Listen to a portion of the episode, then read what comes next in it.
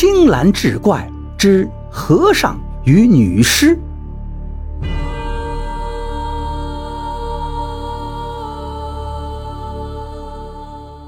话说一天傍晚，风雨将至，一个云游和尚来敲一户人家的门，请求借宿。谁知这户人家平素最讨厌云游和尚，认为他们到处骗吃骗喝，于是让和尚快走。和尚刚想离开，一阵夹着冰雹的风雨铺天盖地袭来。和尚百般哀告，最后主人也动了恻隐之心，指了指门外的马车。和尚忙道了谢，一头钻进了车厢里。和尚在车厢里不知不觉便睡着了。一觉醒来，也不知是何时，就将箱盖推开。可刚刚将头露出，却吓得将头一缩，眯眼细看。原来在朦朦胧胧的星月之光下，他看见有一个男子正从这户人家的墙头上翻出来，落在墙外。随后，这男子一声口哨，墙里边又扔出一个包袱。包袱落到草丛里，叮当乱响，但男子并没去捡，两眼仍注视着墙头。不一会儿，墙头上出现了一个年轻女子。女子骑在墙上，犹豫再三，才跃身而下。男子急忙迎上前去，把那女子接入怀中。两人叨咕了几句，男子捡起包袱，与女子急急匆匆向远处走去。和尚把这一切看了个清楚，心中不禁害怕，暗存：我向主人借宿，主人不答应，再三恳求，才允许我在车厢里安身。现在这户人家的女子携物与人私奔，明早他家人必要追查，岂不先要盘问于我？万一把我扭送官府，岂不是冤透了？想到此处，和尚决定连夜逃走。和尚从车厢里爬出，一个劲儿地朝前走，也不知走了多久，脚步踉跄，脚下一空，便摔下一个洞去。幸好洞底泥土松软，和尚虽然受了一惊，却并未受伤。他爬起后，借着夜色的微光看去，发现这是一口废井。他在井底走了几步，忽然脚底下绊了什么东西，险些又要摔倒。定神去看，竟是个人，身体已经冰凉。又摸到脸上，觉得两手黏黏糊糊。抬起一看，两手是血，这可把和尚吓得是失声大叫。但四野空旷，无人应答。和尚无奈，只好在井下扒盼着天明。又不知过了多久，黎明的微光终于照进井底。和尚向那尸体望去，惊的是目瞪口呆。原来这尸体赫然正是昨夜看见的那位翻墙与人私奔的女子。只见她仰面朝天，脖颈处被人砍了一刀，双目未闭，遍体血污，样子煞是吓人。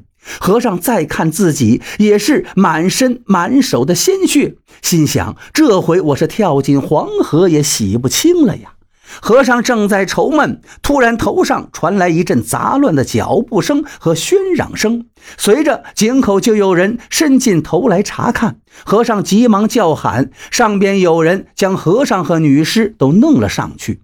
女子之父一见是女儿尸身，再看和尚变身血污，不由分说，命手下人就是一顿暴打，最后将和尚绑赴官府。县令审问和尚，以实相告。那县官却不相信，于是动起大刑。和尚熬刑不过，只好认罪，说与那女子通奸，引诱她一起逃亡。走到路上，担心事情败露，便一刀结果了她，将她尸体扔到枯井里，自己也不慎落入井中，所以被擒。县令又追问那凶器和包袱何在？和尚称抛尸的时候将刀和包袱顺手放在井旁，也许是被过路人捡走了。案子审毕，和尚被判死罪，关入牢中。随后，此案上报到西京太守向敏中。向敏中因为此案未能找到凶器和包袱，始终觉得不妥。于是他几次召见和尚，要他再叙述当夜情景。谁知和尚此时早已心灰意冷，每次都是叹着气说：“唉。”我前生欠了别人一条命，今生要还，没什么好说的了。”但是向敏中并不甘休，百般劝解，最终和尚才又把那日夜间的情景描绘了一番。向敏中退堂后，当即招来一个名叫王成的衙役，令他乔装打扮，到被杀女子的村子附近打探，不可迟延。王成打探几日无有线索，这一日来到一个村边小店中喝酒。店主是个白发的老婆婆，为他斟上酒后，便与王成闲话。当老婆婆得知王成是从省城中来的，不觉问道：“这附近村里头些日子死了个女子，说是一个和尚杀的，后来把那和尚捉到省城去了。您从省城来，可否知道把那和尚怎样了吗？”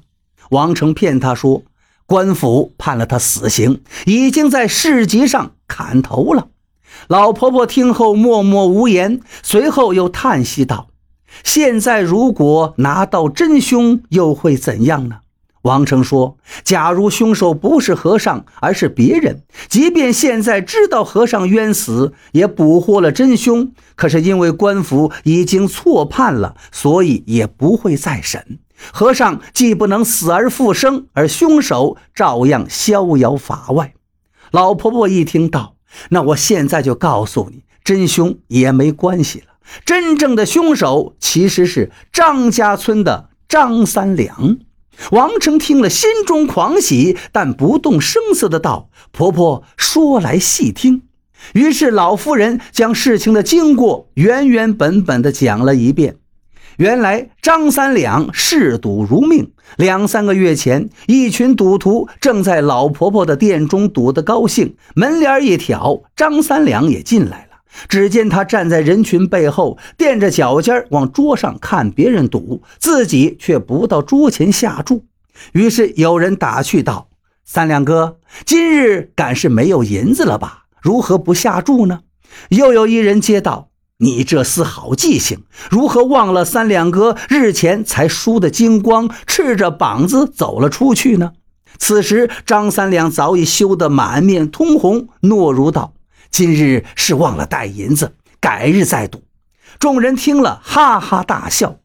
这时有个平素跟张三两不错的，名叫王泽的人过来说：“三两哥，你若没钱，何不再找那没过门的嫂子弄点呢？”